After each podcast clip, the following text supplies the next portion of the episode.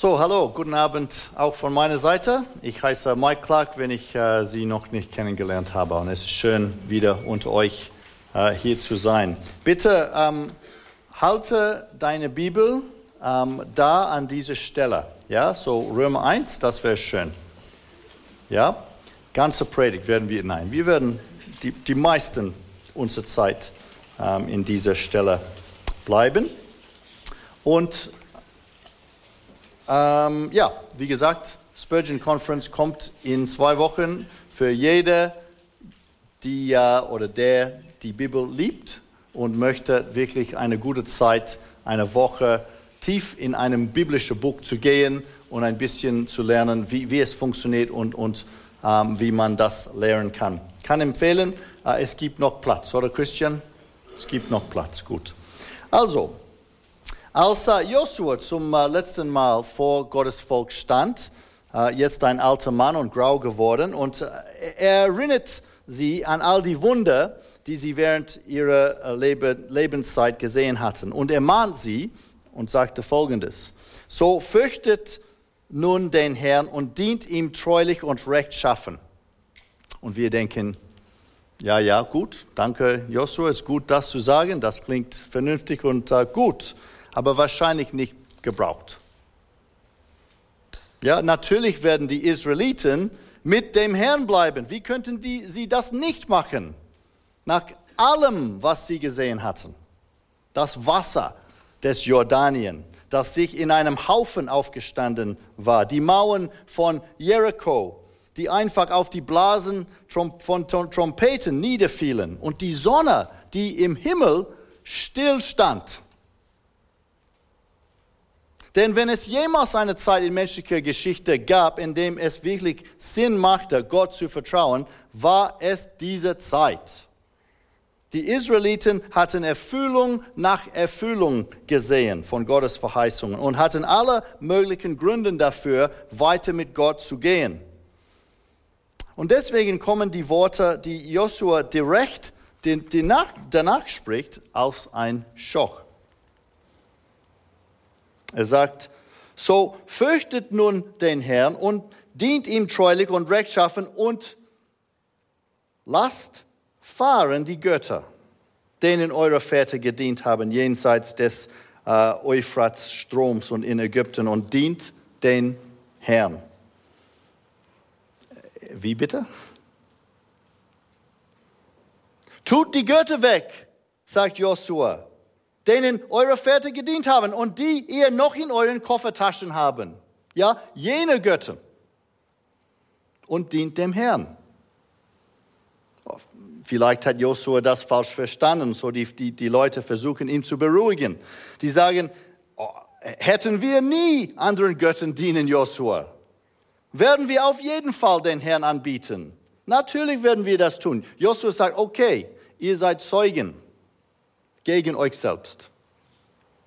Und dann sagt er, so tut nun die fremden Götter, die unter euch sind, weg und neigt euer Herz zum Herrn, dem Gott Israels. Mit anderen Worten, war das kein Fehler, war das kein Missverständnis? Hier in der Mitte des Gottesvolk, mit dem er eine Zuhause gemacht hat, an diesem Höhepunkt der Geschichte, nach allem, was sie gesehen hatten, wurde Götzendienst praktiziert. Und liebe Freunde, liebe Geschwister, es ist auch so, glaube ich, hier und heute an der FEG München Mitte. Ich bin fast ganz sicher.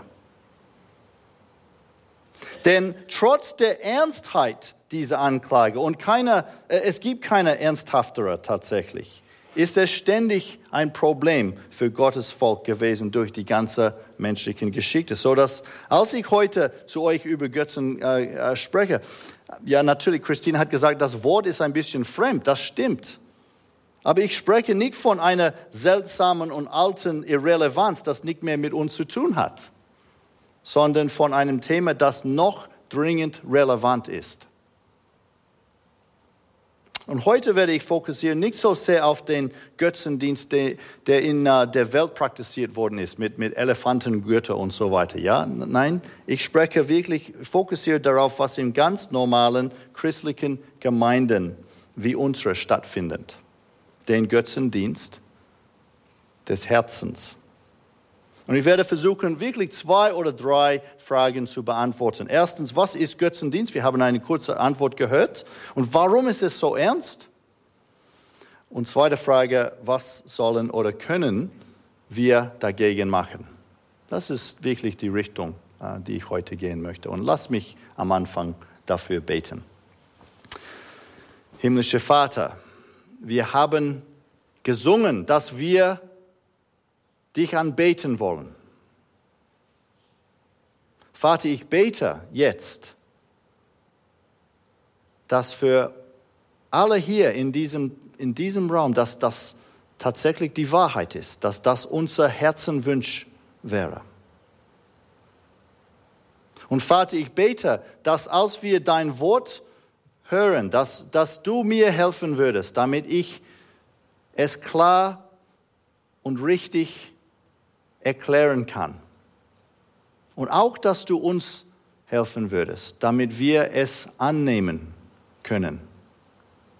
Und Vater, dass du, der alleine mächtige, wunderbare Gott, aller Ehre und Anbetung bekommen würdest. Wir beten das im Namen Jesu. Amen. So, was ist Götzendienst und warum ist es so ernst? Um zu verstehen, äh, was Götzendienst ist, müssen wir erstens ein paar Schritte zurücknehmen, äh, um daran zu schauen, was es bedeutet, Mensch zu werden. Was ist ein Mensch? Was bist du? Nicht wer bist du, was bist du? Was ist ein äh, Mensch? Was bedeutet es, Mensch zu sein, ein menschliches Wesen? Zuallererst, sagt die Bibel, sind wir Anbeter. Wir sind Anbeter. Weil am Anfang von allem, ungleich wie alle anderen Schöpfungen, sind wir Menschen von unserem Schöpfer nach dem Ebenbild Gottes geschaffen. 1. Mose 1, 26. Und eine ganz besondere Stelle und Rolle in unserem Universum gegeben worden. Das Wort, das in 1. Äh, Mose ähm, benutzt wurde, das Wort Ebenbild Gottes, beschreibt das Gesicht, das auf einer Münze steht, auf Griechisch, oder eine Statue auf äh, Hebräisch. Und es sagt uns, dass wir Menschen wirklich ganz besonders sind äh, in Gottes äh, Sicht. Klar sind wir nicht wie Gott. Ja, es gibt eine klare Trennung zwischen Gott und uns. Aber doch sind wir auch nicht wirklich wie alle anderen in der Schöpfung. Es gibt auch eine Trennung da. Und diese Identität, denn nur wir haben die Privileg, ja, äh, eine enge und intime Beziehung mit dem Schöpfer zu genießen. Und nur wir haben diese Aufgabe, seine Herrlichkeit in unserer Welt zu reflektieren. Ja, verstehst du das? Der Grund, warum du existierst, warum du hier auf der Erde bist, ist, dein Schöpfer anzubeten seine Herrlichkeit in dieser Welt wie ein Spiegel zu äh, reflektieren, wie äh, wir, wir, lesen im äh, Westminster Katechismus. Was ist das höchste Ziel des Menschen? Wer kennt das an, die Antwort? Was ist das höchste ähm, Ziel des Menschen? Nicht Matthias, danke. Wer kennt die Antwort? Mehr oder weniger. Gute Zusammenfassung, Johann. Ja, richtig.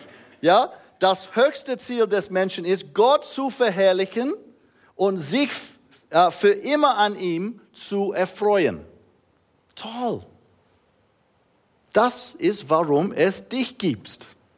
Das ist dein Ziel. Du bist ein Anbeter, der existiert, um deinen Schöpfer anzubeten. Aber leider haben wir das tatsächlich nicht getan wie wir in unserer heutigen Stelle äh, schon gehört haben. Und ich lese ab äh, Vers 18. Denn Gottes Zorn wird vom Himmel her offenbart über alles gottlose Wesen und aller Ungerechtigkeit der Menschen, die die Wahrheit durch Ungerechtigkeit niederhalten. Denn was man von Gott erkennen kann, ist unter ihnen offenbart. Offenbart, denn Gott hat es ihnen offenbart. Denn Gottes unsichtbaren Sachen, das ist seine ewige Kraft und Gottheit, wird seit der Schöpfung der Welt ersehen aus seinen Werken, wenn man sie wahrnimmt, so dass sie keine Entschuldigung haben.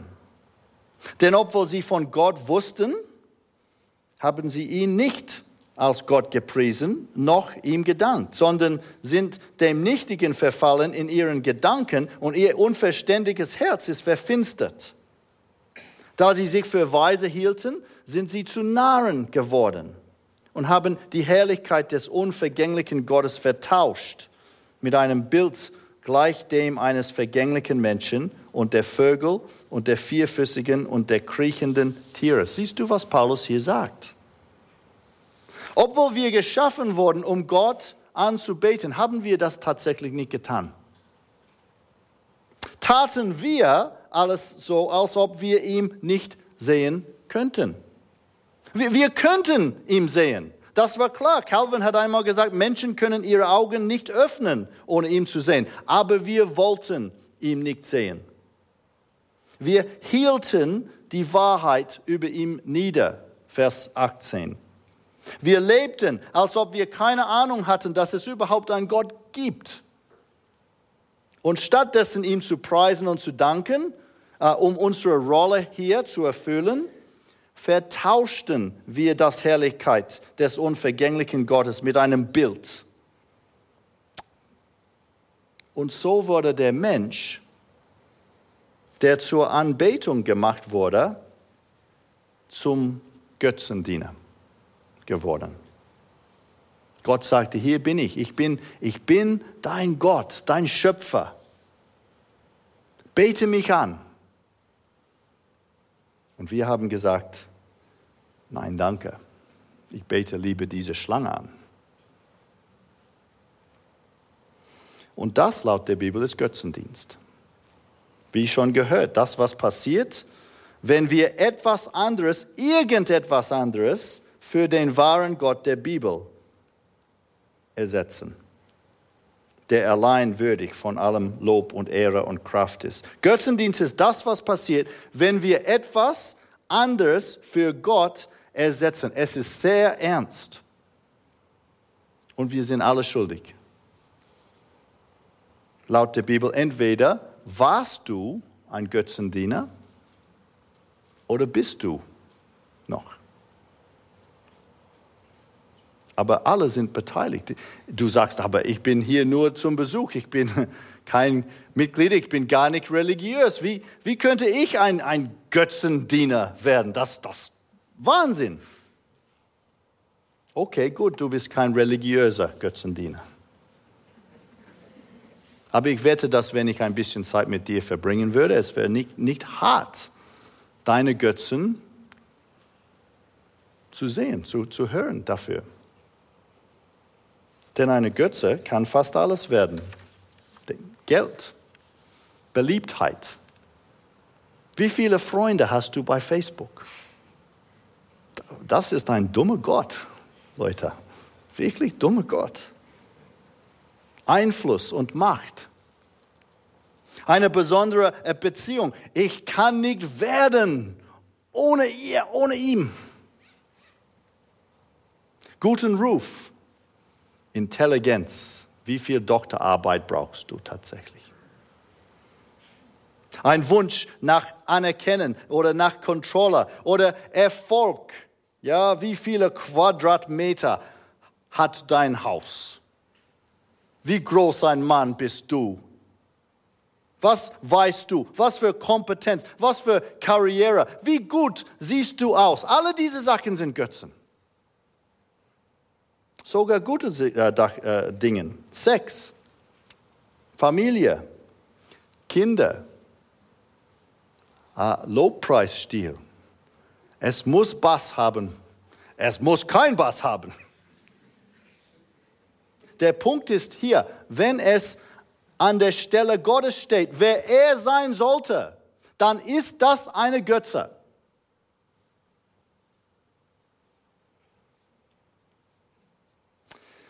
Wo was für Konsequenzen dann hat unser Götzendienst gehabt? Es gibt hier zwei zu sehen, wieder in dieser Stelle. Erstens hat es Gottes gute Schöpfung ruiniert.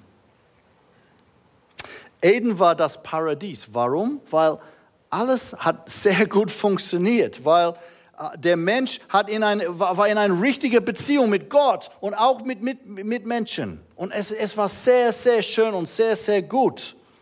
Aber in dem, dass wir weg von Gott abgewandert haben, haben wir alles zerstört und Chaos und Unordnung und äh, alle diese Böse in die Welt gebracht. Guck mal an diese Stelle, Vers 23. Da Menschen die Herrlichkeit des unvergänglichen Gottes mit einem Bild vertauscht haben, da wir mit anderen Worten das Wissen Gottes nicht mehr haben möchten, hat Gott uns ihnen in den Begierden ihrer Herzen oder unserer Herzen dahingegeben, in die Unreinheit, sodass ihre Leiber durch sie äh, selbst geschändet werden. Dreimal in dieser äh, schrecklichen Stelle sehen wir dieses Wort dahingegeben. Dahingegeben. Vers 24, 26, 28. Und, und das Wort erklärt die Konsequenzen unserer Erscheidungen hier. Vers 25. Äh, leider da fehlt in, in Luther, aber es ist da im Griechisch. Da sie die Gotteswahrheit in Lüge verkehrt und das Geschöpf verehrt und ihm gedient haben statt dem Schöpfer. Deswegen, auf diesem Grund, hat Gott sie dahin gegeben in schändliche Leidenschaften. Und Vers 28. Da sie es für nichts geachtet haben, Gott zu erkennen. Ja, das ist unwichtig. Dahin, Gott äh, gab Gott sie dahin in verkehrten Sinn so dass sie tun, was nicht recht ist. Voll von aller Ungerechtigkeit, Schlechtigkeit, Habgier, Bosheit, Vollneid, Mord, Hade und so weiter. Aber siehst du den Punkt hier?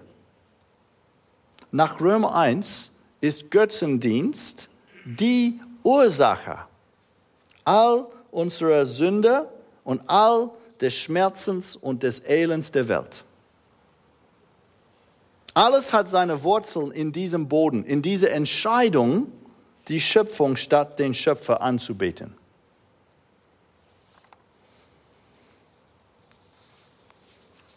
Weil Gott hat auf unser Götzendienst geantwortet, indem er uns zu den Dingen übergegeben hat, die wir anstelle von ihm wollten. Und liebe Freunde, nichts kann schlimmer sein. Wir denken, wenn, nur wenn Gott mir geben würde, was ich will, dann wird mein, mein Leben super das Gegenteil ist, ist die Wahrheit. Wir hatten Wahrheit und wir haben sie unterdrückt. Wir hatten Herrlichkeit und Unsterblichkeit. Wir, wir äh, lehnten sie ab für Götzen und Schande. Wir hatten eine privilegierte Aufgabe in dem Universum, die Herrlichkeit unseres Schöpfer zu proklamieren. Nur wir könnten das tun. Wir wollten es nicht. Und so hat Gott uns gesagt, okay, ihr wollt mich nicht. Dann wirst du mich nicht mehr haben. Ich werde euch dahin geben, zu dem, was ihr wollt. Und doch gibt es noch Schlimmere. Denn die zweite Konsequenz unserer Rebellion ist, dass es uns Menschen unter dem brennenden Sohn Gottes gebracht hat. Siehst du, wie fühlt sich Gott darüber, was wir getan haben? Was sagt die Bibel? Vers 18, Vers 19 hier. Er hasst es. Wie fühlt sich Gott darüber, was wir getan? Es füllt ihn mit Zorn. Er ist empört darüber und er wird es nicht tolerieren. Ah, wir mögen diese Idee nicht. Das ist eine schreckliche Idee, natürlich. Und so haben viele äh, Pastoren und, und Bibelforscher versucht, zu, uns zu versichern, dass es nicht so ist, wie es tatsächlich da scheint zu sein. Der, der Sohn Gottes ist nur eine Redensart. Ja, tatsächlich ist Gott, er hat entweder keine Emotionen oder es ist ganz, er ist ganz lieb. Er ist ein Gott der Liebe. Aber das ist Wahnsinn. Der Sohn Gottes ist durchaus die Bibel zu sehen. Mehr als 580 Mal im Alten Testament allein. Haben diese Experten nie die Propheten gelesen oder von Korah gehört oder den Söhne Aarons oder Ananien und Sapphira oder, oder, oder? Seid nicht getäuscht, Freunde. Gott hasst Götzendienst. Und er ist zornig darauf, weil er ein eifersüchtiger Gott ist. Das nicht böse ist. Meine Frau ist eifersüchtig von mir. Das ist richtig. Sie sollte so sein, weil sie mir liebt. Und so ist Gott. Er will seine Herrlichkeit nicht mit irgendetwas teilen. Es gibt keine Konkurrenten. Schon jetzt, sagt Römer hier, hat er damit angefangen, seinen Zorn auf die Welt zu gießen. Und ein Tag kommt, laut Offenbarung 22, an dem Gott den Weinstock der Erde versammeln wird und ihn in die große Kälte des Zornes Gottes werfen wird. Und das mit vollkommen Recht. Es gab einmal eine junge Lehrerin, die eingesetzt wurde, um eine Klasse von wilden Buben in Nordirland Religion zu lehren. Es ging nicht so gut. So entschied sie sich, einen neuen Ansatz zu probieren, indem sie die Kinder bat, eine kleine Welt aus äh, Gips zu machen. Erstens kleine Kreaturen und dann äh, einem Ort, in dem sie leben könnten und dann äh, ja, ein Dorf und Tiere und Zäune und sogar ein, einen kleinen See. So weit, so gut. Eines Tages äh, machte die Lehrerin den Vorschlag, dass äh, diese Welt ein bisschen Ordnung brauchte und, und hat jemand einen Vorschlag. Was für Regeln würdet, würdet ihr ähm, vorschlagen? Die Kinder hatten ziemlich viele. Ja? Man darf nicht zu nah am Rand der Welt gehen sonst der äh, runterfällt und sich in Stücke bricht. Vernünftig. Äh, sie sollten nicht in äh, den See gehen, natürlich, das ist da Auflösungsgefahr. Und am Ende wurde alles in einem Regel äh, zusammenfasst. Und das war, macht das, was ich sage. Am nächsten Tag fragte die Lehrerin, okay, was, äh, was würdest du tun, wenn heute eine dieser kleinen Kreaturen aufstehen würde und zu dir sagen würde, lass mich in Ruhe. Das ist meine Welt, nicht deine. Ich werde tun, was ich will. Ich möchte gar nicht, dass du mir sagen äh, sollte, was ich tun sollte. Ich, ich, ich höre nicht mehr auf. Raus hier und lass mich in Ruhe. verblüffte Stille. Dann sagte eine kleine Stimme, ich würde seine verdammten Beine brechen.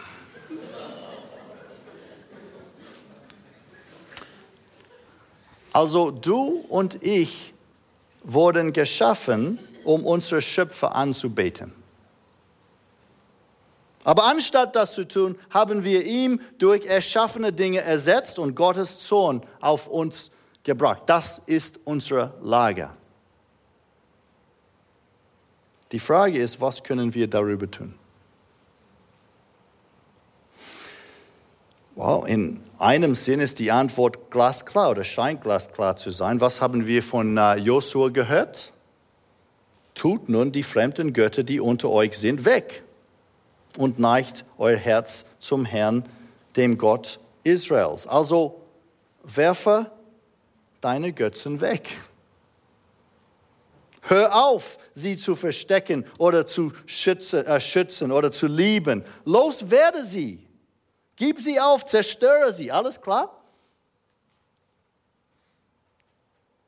Was sind deine Götzen? Es ist nicht schwierig äh, zu erklären tatsächlich oder sie zu er erkennen. Äh, wir haben auch schon gehört von äh, Christine vorher. Was liebst du? Worauf vertraust du? Was dienst oder fürchtest du dich? Denn Gott will deine Liebe und deinen Dienst und dein Vertrauen haben, sodass wenn diese Sachen in seiner Stelle sind, so erstens Liebe.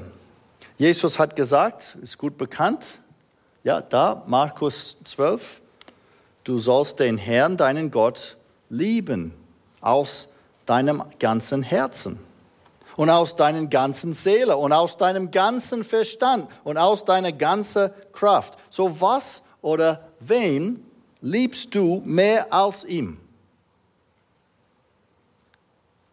Anders gesagt, worüber denkst du immer? Denn Martin Lloyd Jones hat einmal gesagt, das, was Sie und ich neigen zu äh, einrichten als das große Ding, die zentrale Sache in unserem Leben, die Sache, über die wir denken und träumen, das Ding, das unsere Fantasie engagiert, die Sache, dafür wir leben, das Ding, das uns der größte Erregung gibt. Wenn es etwas anderes als Gott ist, ist es Götzendienst. Ein anderer Weg, man kann äh, Götzen aufdecken, wäre einfach daran anzuschauen, was du mit deinem Geld machst. Denn unser Geld fließt mühelos auf die größte Liebe unseres Herzens. Also wenn du Gott liebst, wirst du dein Geld in erstaunlichen Mengen ausgeben für Missionaren für die, die das Evangelium fördern, für Gemeindegründungsinitiativen, für Bibelschulen, die versuchen, Menschen zu trainieren im, im Evangeliumsdienst. Oder einfach zu christlichen Brüdern und Schwestern, die arm sind, die brauchen ein bisschen Helfer. Wirst du gerne das tun, um Jesus willen? Aber leider neigen die meisten von uns dazu, unser Geld zu horten oder zu viel für unsere Kleidung, Ferien, Kinder, Haus, Auto auszugeben. Liebe Freunde, laut Paulus, Epheser 5, 5, du kannst das später anschauen, Epheser 5, 5 und auch Kolosser 3, 5, ist Gier, Habsucht, Götzendienst. Zweitens Vertrauen. Worauf vertraust du? Sei ehrlich, ja, wir vertrauen Gott. Ja, natürlich, Jesus. Ja, gut. Aber worauf setzt du dich deine Stabilität, deine Sicherheit? Wirklich. So dass wenn diese Sachen weggenommen wurden, äh, alles wäre katastrophal. Bildung, Finanzen, Freunden. Hör gut zu. In, um, Im Alten Testament Jesaja sagt, wehe denen, die nach Ägypten hinabziehen um Hilfe, sich auf Pferde stützen und die ihr Vertrauen auf Wagen und auf Reiter setzen, die aber auf den Heiligen Israels nicht schauen, das ist Gott, ja, und nach dem Herrn nicht fragen. Und wie schon gehört aus äh, Jeremia, so spricht der Herr, verflucht ist der Mann, der auf Menschen vertraut und Fleisch zu seinem Arm macht und dessen Herz von Herrn weicht. Wenn du auf dich selbst vertraust, das ist ein Götze. Eines äh, der großen Idole meines Lebens ist das Verlangen nach Sicherheit ähm, ja, gewesen. Und ich muss sagen, ich finde, das ist auch für, für, für viele von uns das Problem. Ich, ich will mich sicher fühlen. Ja, zu Hause. Ich finde Veränderung immer schwierig. Aber Gott ist mir sehr freundlich gewesen und ich meine das ernst, indem er immer mir geholfen hat, dieses Idol, diese Götze loszulassen. Und er wird es bald wieder tun für uns. Denn er will nicht, dass ich meine Sicherheit hier auf Erde finde, sondern in ihm.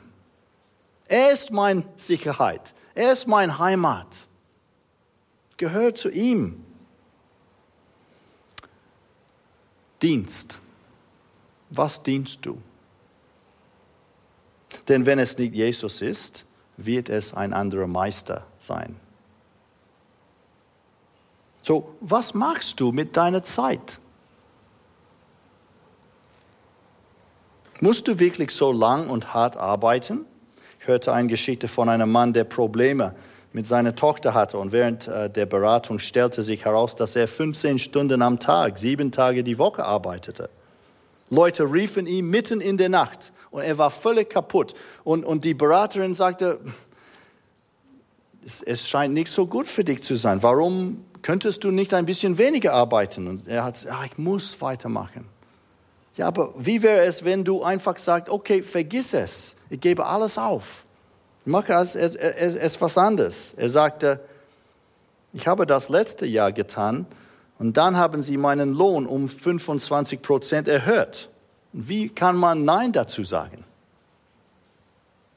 Der Mann ist ein Sklave. Götzendiener. Wie so viele in unserer Gemeinde, die behaupten, Jesus zu dienen. Das Wort anbeten ist ein Wort für Dienst. Dienen, anbeten, das ist dasselbe Wort. Die behaupten, wir dienen Herr Jesus. Und trotzdem alle ihre Zeit und Mühe in alles andere Sachen geben. Die Arbeit oder Hobby oder sucht nach Pornografie oder Alkohol oder Sex. Wenn es dich versklavt hat, ist es eine Götze. Und lasst euch nicht irrführen. Hört gut diese Worte hier. Weder Unsüchtige, sagt Paulus hier, noch Götzendiener, Ehebrecher, Lustknaben, Knabenschänder, Diebe, Geizige, Trunkenbolder, Lästerer oder Räuber werden das Reich Gottes ererben.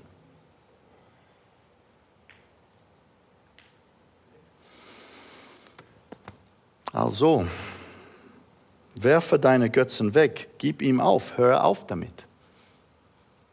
Ende der Predigt.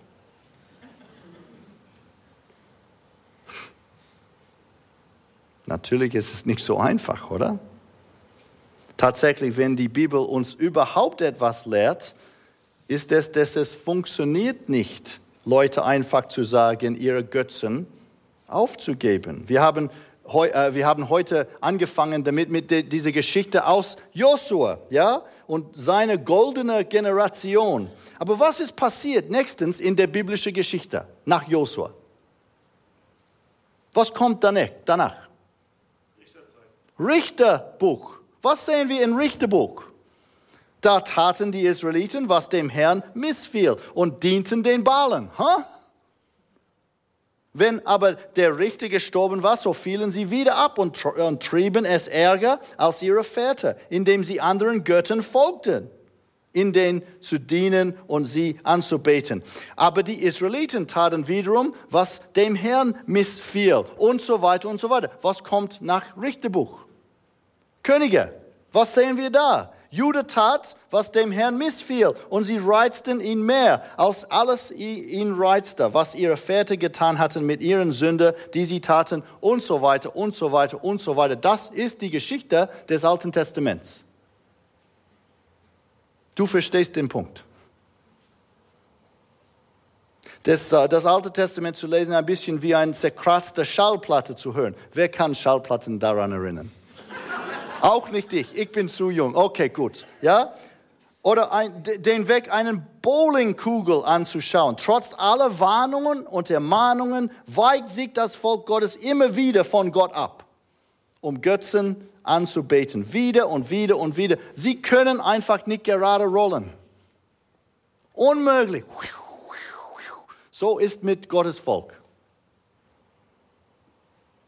So dass wenn du hier bist und du dich verurteilt fühlst von dem, was ich gesagt habe und du willst, du willst wirklich einen neuen Anfang machen, du willst deine Götzen weggeben, du willst das tun, habe ich für dich eine sehr schlechte Nachricht. Und zwar, du kannst es nicht. Du wirst es nicht schaffen.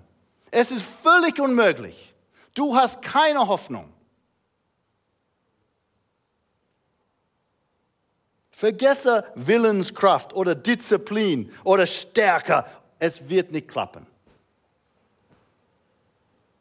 Vielleicht wirst du einen Anfang machen, einige kleine Götzen oder mindestens oberflächlich sie wegzugeben, aber die werden zurück, plus anderen. Weil Götzendienst ein Problem des Herzens ist. Und was haben wir schon gehört über dieses Herzen? Jeremia 17,9 ist dein Herz, mein Herz, trotzig, trügerisch und unheilbar. Unheilbar. Du kannst dich selbst nicht dich selbst von Götzendienst umkehren. Du kannst es nicht machen. Und wenn du es trotzdem versuchst, hartnäckig in eigener Kraft zu schaffen, wirst du nicht nur dich selbst in Verzweiflung und Bitterkeit bringen, sondern auch noch eine Götze zu seiner Sammlung, zu deiner Sammlung hinfügen. Selbstvertrauen. Denn was haben wir schon gehört? So spricht der Herr. Verflucht ist der Mann, der auf Menschen vertraut und Fleisch zu seinem Arm macht und weicht mit seinem Herzen vom Gott. Aber liebe Freunde, es gibt gute Nachricht für Götzendiener. Denn die wunderbare Nachricht des Evangeliums ist, dass du und ich brauchen nicht das zu machen, was wir nicht machen könnten, weil Gott das getan hat, was wir nie tun könnten, äh, können hätten. Jesus wurde Mensch und ist in unsere Welt gekommen als, laut, äh, laut äh, Kolosser, das Ebenbild Gottes, der perfekte Mensch. Er hat das Leben für uns gelebt, was wir nicht gelebt haben, was wir nie machen könnten. Er hat das getan. Ein Leben, Leben voller, ununterbrochen Anbetung. Er ist am Kreuz für unsere Sünden gestorben, um die Strafe unserer Götzendienst zu bezahlen und Gottes schrecklichen Sohn weg von uns wegzudrehen. Und er ist in herrlicher Kraft auferstanden als König der Welt. Und liebe Freunde, warum hat er das alles getan? Was sagt die Bibel dazu? Warum hat er das getan? Um uns von unserem Götzendienst rein zu waschen, damit wir ihm in neuer Kraft dienen, anbeten können. So, wir haben gerade gehört, diese schrecklichen Worte aus 1. Korinther 6. Lasst euch nicht ihr führen. Kein Götzendiener wird das Reich Gottes ererben. Aber was kommt direkt danach? Weiß jemand? Was kommt direkt danach in 1. Korinther 6? Richtig. 1. Korinther 6, 11 sagt, und das sind manche von euch gewesen. Aber ihr seid abgewaschen.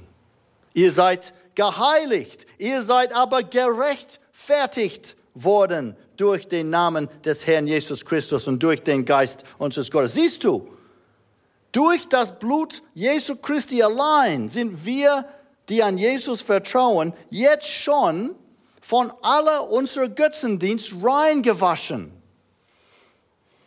Jetzt schon gerecht fertig geworden. Das Gericht ist jetzt vorbei. Es gibt kein Gericht mehr vor uns. Das Gericht ist vorbei. Vollkommen geworden. Liebe Freunde, technisch gesagt, du und ich, wir sind nicht mehr Götzendiener, wenn, wenn du Jesus vertraust. Verstehst du das? Ja, natürlich, du warst und natürlich, wir alle kämpfen weiter mit Götzendienst. Aber wir gehören zu Jesus. Und durch ihn haben wir schon angefangen, Gott anzubeten. Wahrlich anzubeten. Wir sind Christus-Anbeter, Gott anbeten, dennoch die noch mit äh, Götzendienst kämpfen. Toll. Nein, nicht toll? Doch, ist das toll? Ja, ich finde das toll. Und das ist auch nicht alles. Denn nicht nur sind wir jetzt reingewaschen, hat Gott uns eine neue Kraft gegeben. Ja, seinen Heiligen Geist, damit wir die Kraft haben, um jeden Tag weg von unseren Abgöttern zu bekehren, um dem lebendigen und wahren Gott zu dienen. Zurück in uh, Hesekiel 36 hat Gott diese schöne Verheißung gemacht. Er sagte, und ich werde reines Wasser auf euch sprengen und ihr werdet rein sein von all eurer Unreinheiten und von aller euren Götze werde ich euch reinigen und ich werde euch ein neues Herz geben. Das ist das Problem. Da ist die Lösung und einen neuen Geist in euer Inneres geben, in euer Inneres. Und ich werde das steinerne Herz aus äh, eurem Fleisch wegnehmen und euch ein fleischendes Herz geben. Und ich werde meinen Geist in euer Inneres geben und ich werde machen, dass ihr in meinen Ordnungen lebt und meine Rechtbestimmungen bewahrt und tut. Und liebe Gemeinde, diese Verheißung ist jetzt schon in Jesus Christus erfüllt für alle, die ihm glauben. Wer ist hier dafür verantwortlich, uns von unserem Götzendienst zu reinigen? Jesus Christus, Gott. Gott selbst sagt, ich nehme die Verantwortung an. Ich werde das tun. Ich werde machen, dass ihr in meinen Ordnungen lebt und meine Rechtsbestimmungen bewahrt und tut. Ist das nicht erstaunlich? Halleluja. Hier die letzte Frage dann.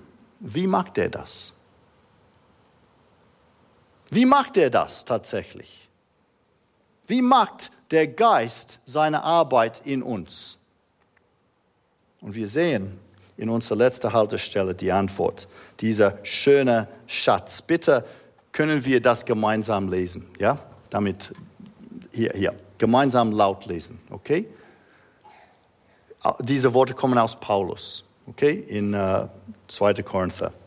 Wir alle aber schauen mit aufgedecktem Angesicht die Herrlichkeit des Herrn an und werden so verwandelt in dasselbe Bild von Herrlichkeit zu Herrlichkeit, wie es vom Herrn, dem Geist, geschieht. Siehst du, was erstaunlich hier ist?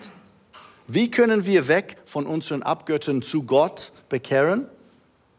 Wir können nicht. Du kannst es nicht.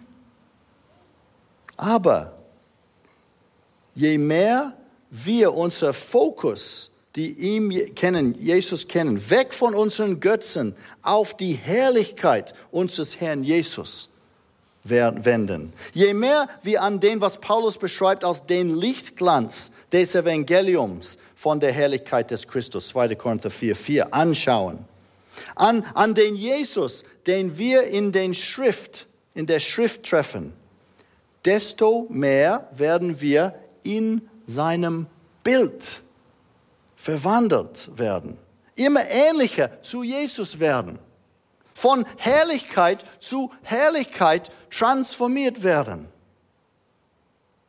Es wird nicht klappen, nur hart zu versuchen, weg von deinen Götzen zu wenden. Nein, du musst auch zu Jesus kommen. Das ist die einzige und, und alleine Hoffnung. Denn je mehr du das tust, desto klarer wirst du alles sehen. Du wirst seine Herrlichkeit sehen. Du wirst seine Schönheit sehen. Du wirst seine Macht sehen. Du wirst alles, dass er hat, alles unter Kontrolle sehen. Und dann, wenn du an deine Götzen anschaust, wie Paulus, wirst du denken, Mann, was für Müll, was für Dreck. Was dachte ich? Was mache ich mit diesen Sachen? Paulus, der sagte, ich erachte es für Dreck, damit, damit ich Christus gewinne und in ihm gefunden wäre. Leute, wir haben gesungen am, am äh, früher. Seht unser Gott, keiner ist wie ihm. Lasst uns ihm anbeten. Amen.